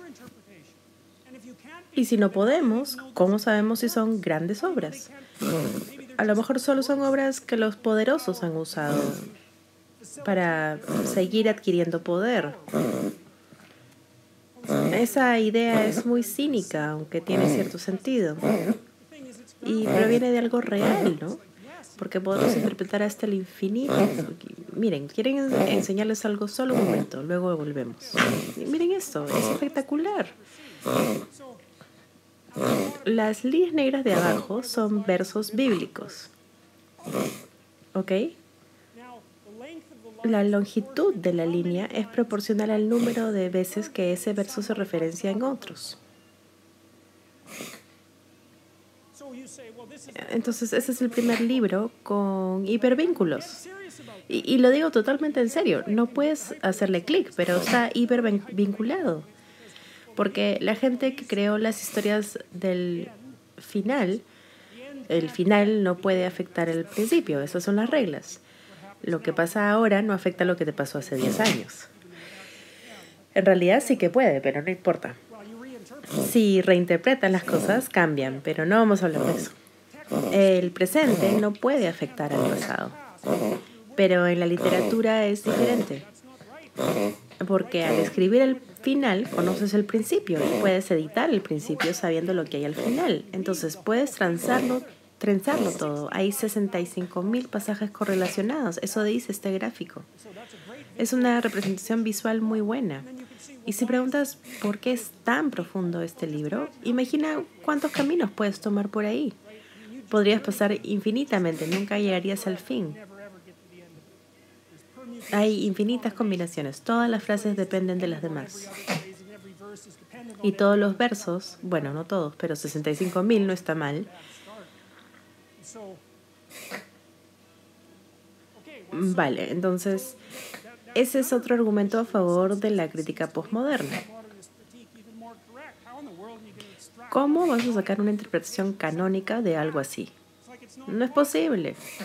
Pero este es el problema, en mi opinión. Los postmodernos extendieron esa crítica al mundo. Los textos son complicados, no podemos interpretarlos. Y entonces el mundo es mucho más complicado que un texto y hay infinitas formas de interpretar el mundo. Entonces, ¿cómo sabemos si una forma es mejor que otra? Y es una buena pregunta.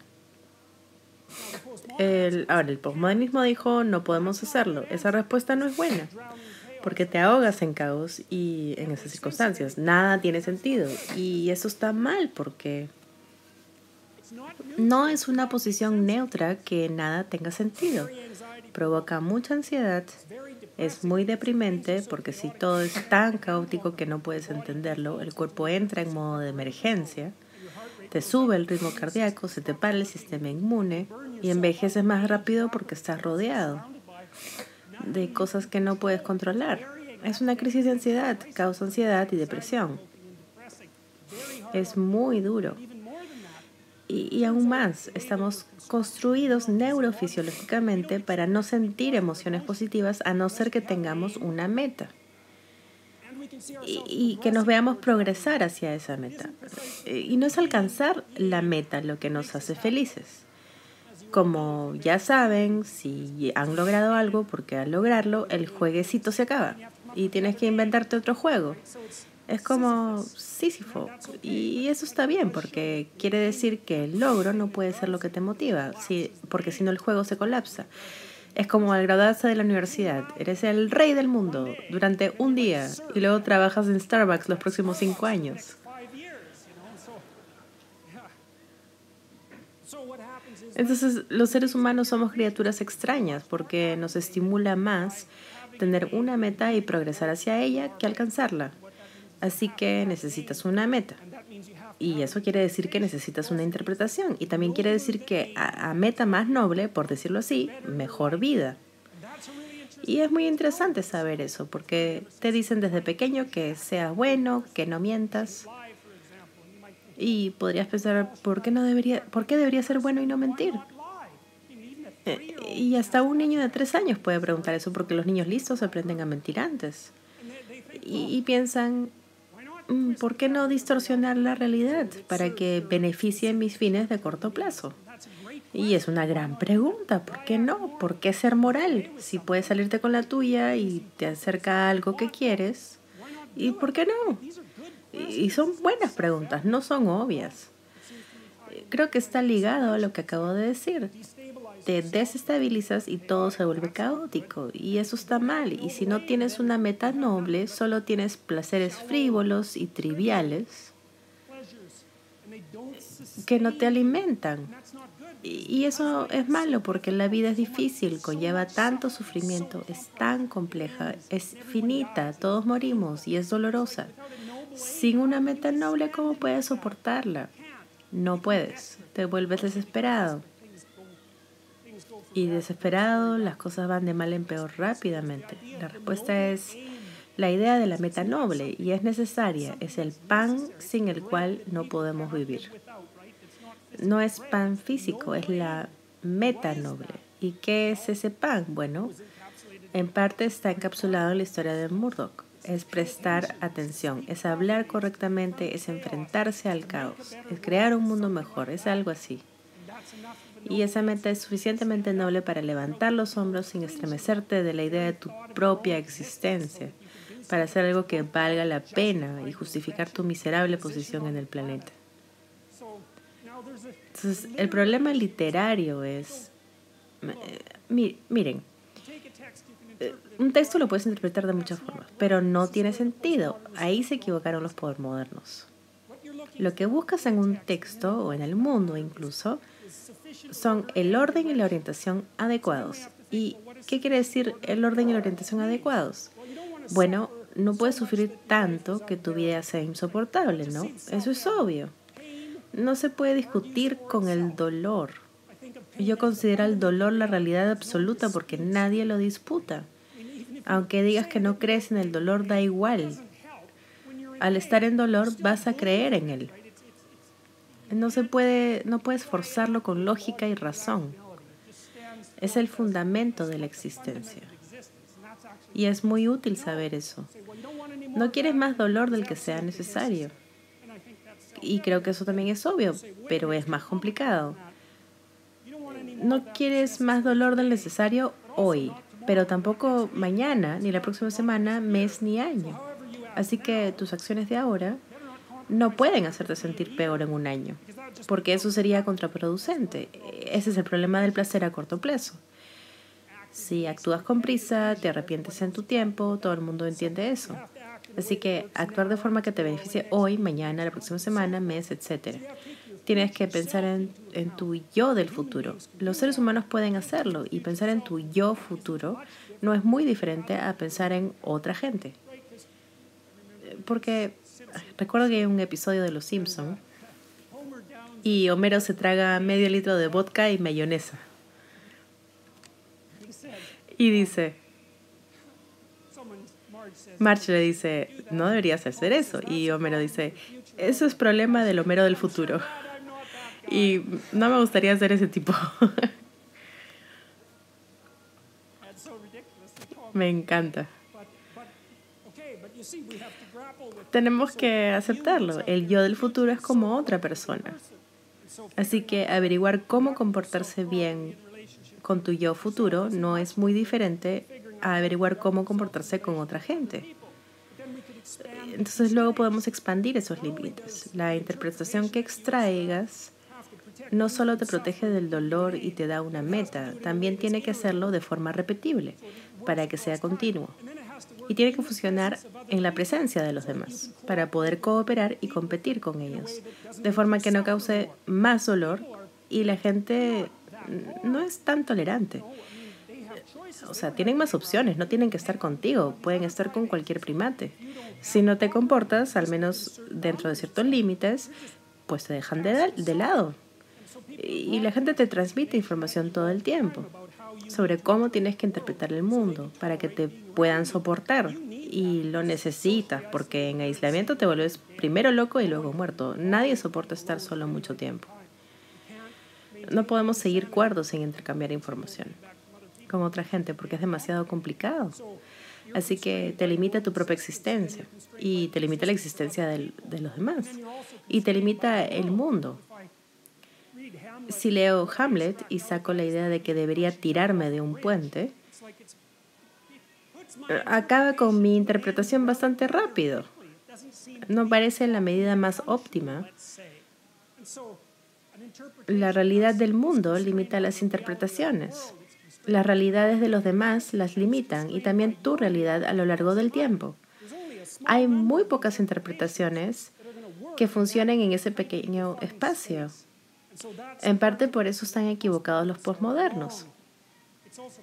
Y también por eso la gente que cree en inteligencias artificiales ha tenido que darles un cuerpo. Resulta que no puedes crear algo inteligente sin cuerpo. En parte por las razones que acabo de describir. El sistema necesita limitaciones. El sistema necesita limitaciones para que no se ahogue en un mar de interpretaciones infinitas. Algo así. Esa es la parte literaria. Ahora, la moral. Para mí la moralidad trata de acciones. Soy existencialista y eso quiere decir que pienso que lo que la gente cree que es verdad es lo que hacen, no lo que dicen. Entonces hay muchas definiciones de verdad. Verdad es una palabra muy expansiva. Tenemos la verdad objetiva, pero la verdad que exteriorizamos no es la verdad objetiva. Lo que deberías hacer no es lo mismo de lo que haces. Y hay gente que debate eso. Pero creo que tengo razón porque, mire, piénselo así. Estás delante de un campo y ves el campo, pero el campo no te dice cómo atravesarlo. Hay una infinidad de formas de atravesarlo. Así que no puedes extraer una verdad inviolable de cómo deberías actuar de los hechos que tienes adelante, porque hay demasiados hechos y no tienen orientación, pero necesitas saber cómo no sufrir y necesitas saber cuál es tu meta tienes que superponer a esa realidad objetiva alguna estructura de interpretación y es la naturaleza de esa estructura interpretativa en la que nos vamos a centrar.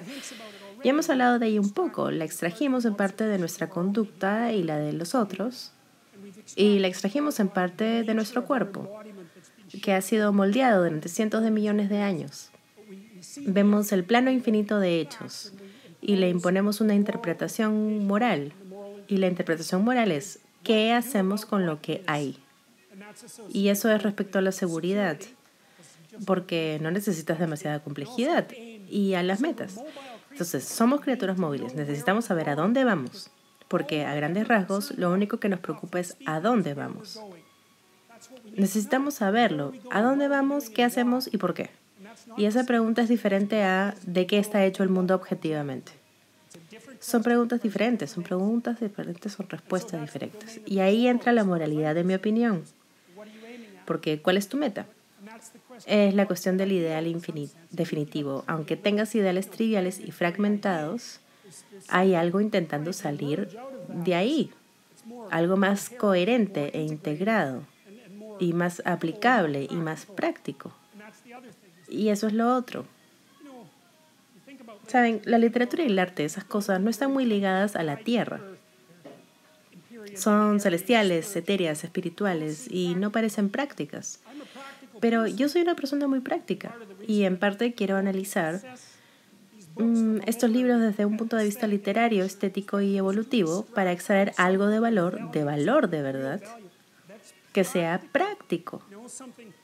Una de mis reglas para dar charlas es que no quiero decir cosas que no sean útiles. Porque el conocimiento es una herramienta que puedes implementar en el mundo. Los conocimientos son herramientas. Necesitamos herramientas para vivir, para regular nuestras emociones, para mejorar las cosas, para reducir todo lo que podamos el sufrimiento, para vivir bien con nosotros mismos y para levantar los hombros. Y necesitas herramientas para ello. Así que no quiero hacer nada en estas conferencias que no sea práctico. Quiero que salgan de aquí con cosas que pueden aplicar inmediatamente. No me interesa abstraer cosas porque sí. Racional. Bueno, tiene que tener sentido porque cuantas más restricciones tenga tu teoría, mejor. Entonces, quiero que todo esté ordenado de manera causal para que B siga a A y B preceda a C, de forma que tenga sentido y no requiera actos de fe innecesarios. Eso también interfiere con nuestra relación con una colección de libros como la Biblia. Te fuerza a creer cosas que nadie podría creer. Y eso está mal porque es una forma de mentir y tienes que tirarlo todo porque debería tratar sobre la verdad. Y si empiezas tu búsqueda de la verdad teniendo que tragarte mentiras, ¿a dónde vas a llegar así? Entonces, no quiero incertidumbre en los cimientos. No quiero más que las cosas que no pueda resolver, porque no puedo profundizar más. Entonces, tiene que tener sentido racional. No quiero que vaya en contra de lo que está científicamente probado, aunque la ciencia siempre cambia y es difícil juzgarlo así. Eh, pero si no encaja con la teoría de la evolución, por ejemplo, entonces no es una buena solución. Y para acabar, es fenomenológico. La gente moderna creemos que la realidad es lo objetivo. Y, eso es muy eficaz, pero no percibimos así la realidad. Tenemos un campo de experiencia y es difícil de explicar esto, porque, aunque debería ser de lo más obvio. Pero según la fenomenología, todo lo que percibes es real. Les interesa la estructura de la experiencia subjetiva. Entonces tú tienes tu experiencia subjetiva y tú también y tú. Y entonces hay cosas en común en todas ellas, por ejemplo. Es probable que sientas el mismo conjunto de emociones. Hemos identificado las emociones y motivaciones canónicas. Y sin eso no podrías comunicarte porque no sabrías cómo es el otro. Tendrías que explicarte infinitamente. No podrías asumir nada, pero por suerte la fenomenología es el hecho de que en el centro de la visión veo mis manos claramente y en la periferia desaparecen. La fenomenología es cómo huelen las cosas y cómo saben y el hecho de que son importantes. Así que podría decirse que la fenomenología estudia aquello que importa en vez de estudiar la materia. Y para la fenomenología es obvio que las cosas tienen significado. Y aunque seas racionalista, cínico y nihilista y digas que nada tiene sentido, sigues teniendo el problema del dolor. El dolor socava tus argumentos y tiene significado. No hay escape del significado. Puedes destruir todas sus partes positivas, pero si intentas racionalizar las partes negativas, buena suerte porque eso no funciona. Entonces, las historias de la Biblia son fenomenológicas. Y creo que toda la ficción es fenomenológica.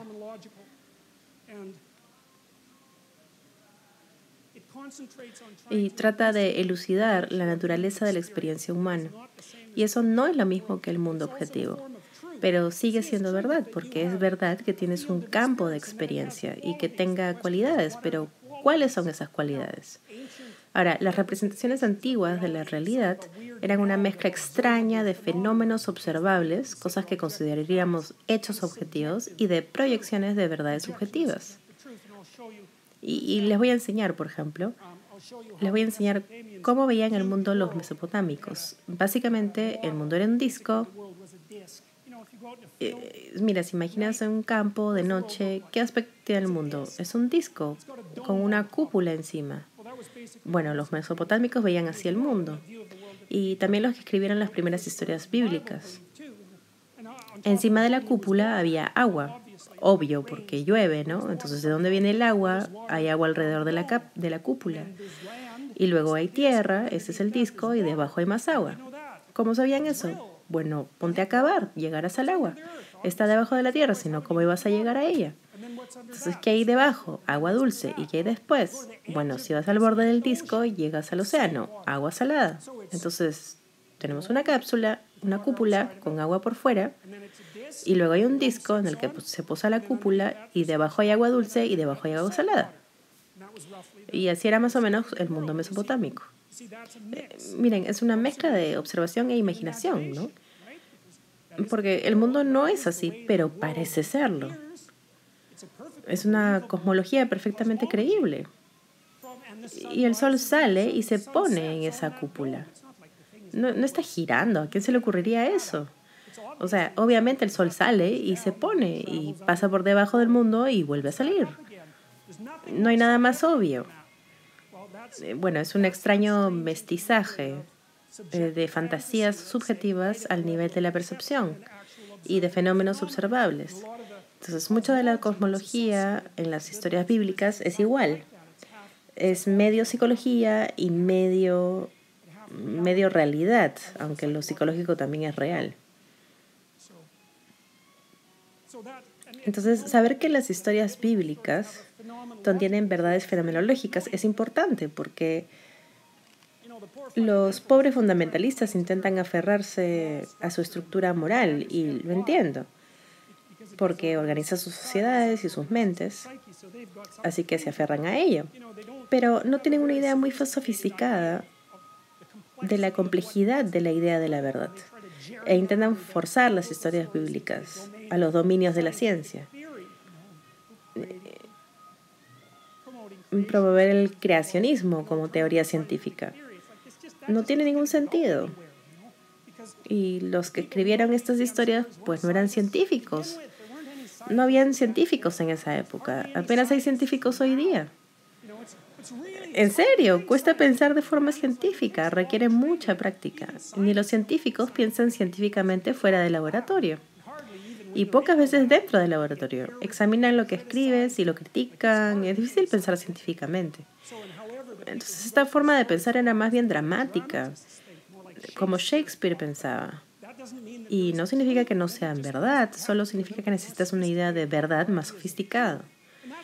Y eso está bien, hay verdades que deberíamos seguir.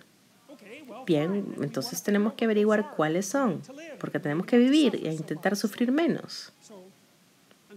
Entonces, si sabes, las historias bíblicas y las historias en general intentan representar la experiencia de la vida de individuos conscientes y la estructura de la vida de individuos conscientes, entonces se abre la puerta a un nuevo ámbito de entendimiento y se elimina esa contradicción tan difícil entre el mundo objetivo y las alegaciones religiosas. Entonces, bien, vamos a ver la estructura del propio libro. Lo primero es que la Biblia es una comedia y las comedias tienen final feliz. Y eso es raro, porque las historias de los dioses griegos solían ser trágicas, pero la Biblia es una comedia tiene final feliz, todos viven, el cielo existe y si lo crees o no es otra cuestión. Solo estoy explicando la estructura, que empieza con el paraíso al principio y luego ocurrió un cataclismo y la gente entró en la historia y la historia conlleva limitaciones, mortalidad, sufrimiento y conciencia. Pero hay una forma de ser o incluso un estado que pueda trascenderlo todo y el tiempo nos orienta hacia allí. Esa es la historia.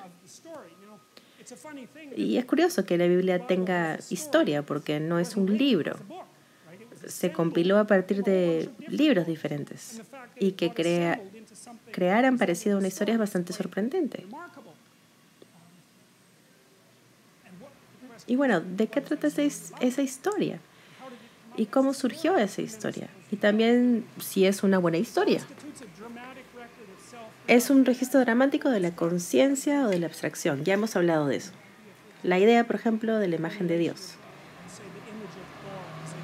Es una abstracción, vamos a llamarla así. Pero tengo que añadir algo, porque dije que no iba a reducir más de lo necesario. Las pruebas de que hay experiencias religiosas son irrefutables, pero no las explican. Así que no intentaré explicarlas, quiero confirmar que existen y quiero dejarlas atrás, dejarlas como misterio. Mm, y vamos a enfocar esto desde una perspectiva racional y decir que la idea de Dios fue un intento de abstraer el ideal y tenerlo como abstracción fuera de sus manifestaciones reales. Y eso es suficiente, será increíble si fuera verdad, pero no quiero ponerlo todo en la misma, en la misma bolsa. Es una colección de libros con varios redactores y eso significa que mucha gente lo escribió. Son muchos libros diferentes y vinculados entre sí, sobre todo los cinco primeros. Los vinculó gente que sospecho juntó las tradiciones de tribus que se unieron bajo una única organización política e intentaron crear una historia coherente. Cogieron un poco de esto y un poco de aquello e intentaron no perder nada, porque podría ser valioso, al menos para los que crean las historias. Entonces ellos no iban a tolerar muchos cambios, pero también querían que fuera coherente, para que no fuera completamente contradictoria y totalmente absurda. Entonces, mucha gente la escribió, mucha gente la editó y la compiló a lo largo de mucho tiempo. Tenemos pocos documentos de este tipo, entonces solo el hecho de tener uno de ellos es suficiente para considerar un fenómeno excepcional e intentar entender qué quiere comunicarnos. Y también es el primer texto con hipervínculos, de lo que ya hablamos, y vale la pena pensar en ello. Ok, entonces hay cuatro fuentes del Antiguo Testamento o Biblia hebrea cuatro historias que se juntaron. Una de ellas era la tradición sacerdotal. Llamaban a Dios Elohim o El Shaddai. Y creo que él es de donde viene Ela. Eso se traduce a Dios o dioses, porque Elohim es plural en los primeros libros de la Biblia. Y es más reciente que la versión de Yahvé. Digo eso porque Génesis 1, la primera historia, es más reciente que Génesis 2. O sea, que Génesis 2, la versión de Yahvé, contiene la historia de Adán y Eva y es más vieja que el primer libro de la Biblia. Pero decidieron poner la versión más reciente antes. Y creo que es porque se trata de abstracciones más fundamentales. Trata con las abstracciones más básicas. Cómo se creó el universo y después pasa al entorno de los humanos. Y eso parece ser la lógica. La versión de Yahweh usa el nombre YHWH, no se decía en voz alta, pero se pronunciaría Yahweh. Y es un dios antropomórfico que toma forma humana. Empieza en Génesis 2.4, es la historia de los cielos y la tierra.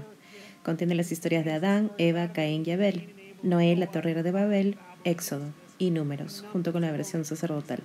También contiene la ley, pero solo los diez mandamientos, que son una versión truncada de la ley. Tenemos la fuente eloísta, contiene las historias de Abraham e Isaac, habla de una jerarquía celestial en la que hay ángeles, habla de la huida de Egipto e introduce la alianza. La idea de que la sociedad, la sociedad israelí, estaba basada en una alianza con Dios, que se describe en una serie de reglas, los diez mandamientos y otras más extensas. La última es el Código Deuteronómico. Contiene la mayor parte de la ley y la historia deuteronomística. Es independiente de Génesis, Éxodo, Levítico y Números. Entonces, sabemos que al menos, y hay, esto se debate como todo, esto es lo básico de una gran área académica. La gente suele asumir que hubo varios autores, durante varios periodos de tiempo y esto lo han visto haciendo análisis textuales para ver si hay partes de las historias con el mismo estilo o las mismas referencias. Y la gente discute sobre eso porque obviamente es difícil recrear algo tan antiguo, pero esa es la idea básica. Entonces, es una amalgama de puntos de vista sobre estos problemas y es importante saber eso. Es como una historia colectiva.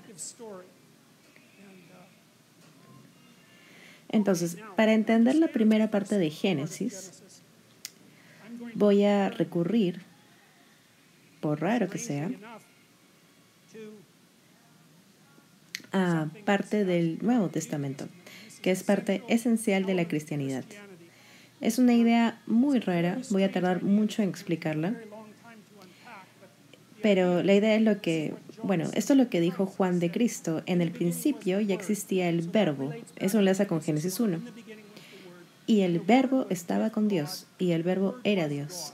Eso, bueno, tres frases como esas requieren mucha examinación, porque no parecen tener ningún sentido.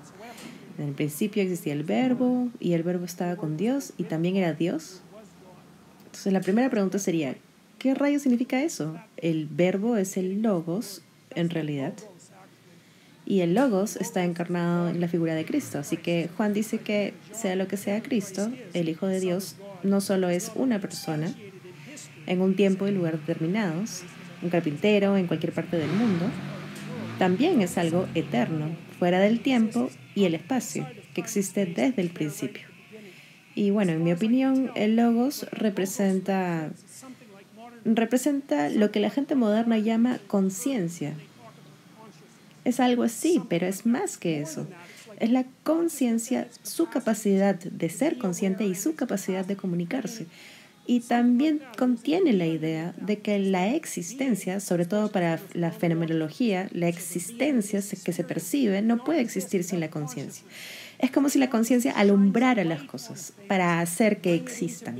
Porque sin la conciencia, bueno, ¿qué tenemos? Nadie percibe nada.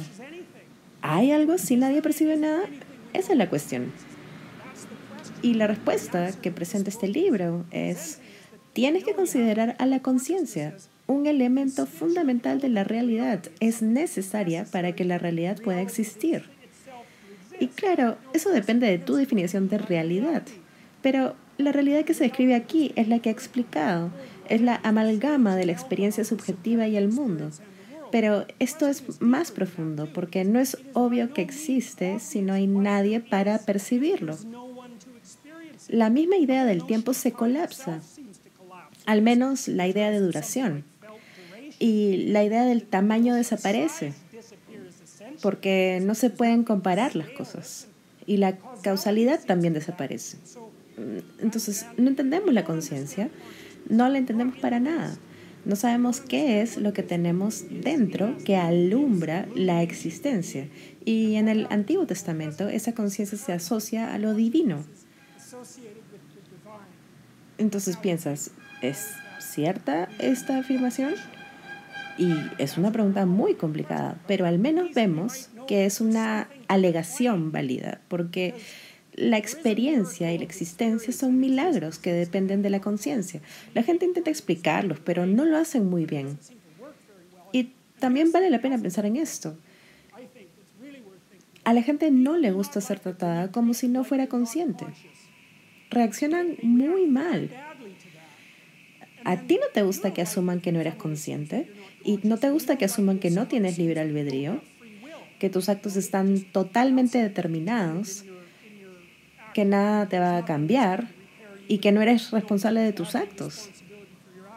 Nuestras leyes están basadas en la idea de que la gente es consciente y tiene experiencias, la gente toma decisiones y es responsable de ellas, y de que hay libre albedrío todo eso se puede debatir filosóficamente, pero lo que quiero decir es que actuamos así y que nuestro sistema jurídico está basado en ello. Y eso es profundo porque, bueno, estás sujeto a la ley, pero la ley también está limitada por ti, lo que quiere decir que en un sistema democrático que funcione bien, tienes valor intrínseco. De ahí vienen tus derechos. Aunque seas un asesino, tenemos que decir, la ley tiene límites porque eres divino. Bueno, ¿qué significa eso? En parte que eres consciente, eres capaz de comunicarte, eres un mundo entero. y puedes ofrecérselo a los demás y eso es valioso. Puedes aprender cosas nuevas, transformar la sociedad, inventar una nueva forma de lidiar con el mundo. Puedes hacer todo eso, es parte intrínseca de ti y está asociada a esto. Esa es la idea, que el logos tiene algo que es necesario para que el caos absoluto de la realidad que no percibimos se manifieste como realidad. Esa idea es increíble porque le da a la conciencia un rol de creadora del cosmos. Y eso se puede debatir, pero no se puede ignorar totalmente, porque primero somos las cosas más complicadas del mundo, que sepamos, con enormes diferencias. Es increíble lo complicados que somos. Hay mucho cosmos por ahí, pero también hay mucho cosmos aquí dentro. Y no es obvio cuál es superior, a no ser que lo midas con algo como el tamaño, pero ese enfoque no es muy sofisticado. Y seas lo que seas, tienes la capacidad de percibir la realidad y transformarla, lo que es muy extraño. Puedes conceptualizar un futuro en la imaginación y si trabajas, puedes manifestarlo, participas en el proceso de la creación. Esa es una forma de verlo. Y creo que por eso Génesis 1 dice que los humanos se crearon imagen de lo divino, hombres y mujeres, lo que también es interesante, porque, bueno, las feministas siempre critican a la cristiandad por ser inexorablemente patriarcal. Pero eso dicen de todo, así que no es tan sorprendente. En fin, es un milagro que al principio del documento diga sin rodeos que la chispa divina que asociamos al verbo que crea la existencia se manifiesta en hombres y mujeres por igual. Eso está muy bien. Y alguna gente pregunta si eso hay que tomárselo en serio, pero hay que preguntar, ¿qué pasa si no lo tomas en serio? O sea, lean Crimen, Crimen y Castigo de Dostoyevsky. Es la mejor, la mejor investigación de esa mentalidad que jamás se haya creado. Lo que pasa en Crimen y Castigo de Dostoyevsky es que el personaje principal, Raskolnikov, decide que la gente no tiene valor intrínseco y que puede hacer lo que quiera. Solo la cobardía le impide hacerlo. Porque, ¿qué va a hacer si no? Si el valor de la gente solo es una superstición, ¿por qué no hacer lo que quiera, cuando quiera? Así piensan los psicópatas, por cierto. Entonces Raskolnikov mata a alguien, a una persona horrible y tiene buenas razones para matarla. Está muerto de hambre y un poco loco y poseído por una ideología que está muy bien descrita. Y después de matarla descubre que el Raskolnikov de antes y de después de matar no son la misma persona para nada, porque ha violado una regla importante y no hay vuelta atrás. Crimen y castigo es la mejor investigación de lo que pasa si te tomas en serio la idea de que el individuo no es divino.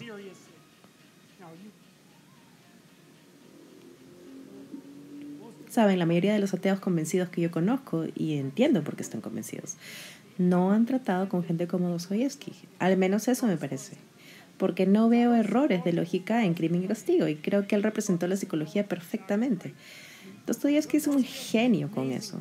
En otro libro suyo, Los demonios, describe una imagen política que no es muy diferente a la nuestra. Hay gente poseída por ideas racionalistas, utopistas y ateas. Son ideas muy poderosas, incitan la revolución comunista.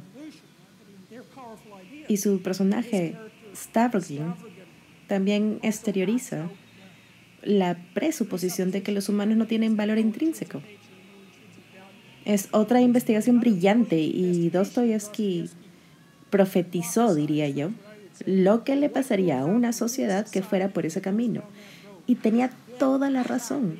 Es increíble leer Los endemoniados de Dostoyevsky o Los demonios, según la traducción, y luego leer Archipiélago Gulag de Alexander Solzhenitsyn, porque el primero es ficción profética y en el segundo ocurre porque Dostoyevsky profetizó y por esas razones es realmente extraordinario. Y bueno, la cuestión es, ¿te tomas en serio la idea de que A, la conciencia en parte genera el cosmos y B, que eso se podría considerar divino y C, que eso existe en todas las personas. Y pregúntate si no eres un criminal si no actúas así. Y pregúntate, ¿qué significa eso? ¿Es esa la verdad? ¿Es una metáfora? A lo mejor es una metáfora compleja que usamos para organizar la sociedad, podría ser. Pero incluso como metáfora es suficientemente real para que haya consecuencias si la infringimos. Tardamos mucho en descubrirlo. Ahora, esto es Génesis 1 y creo que vamos a parar aquí porque son las nueve y media, así que no llegamos al primer verso.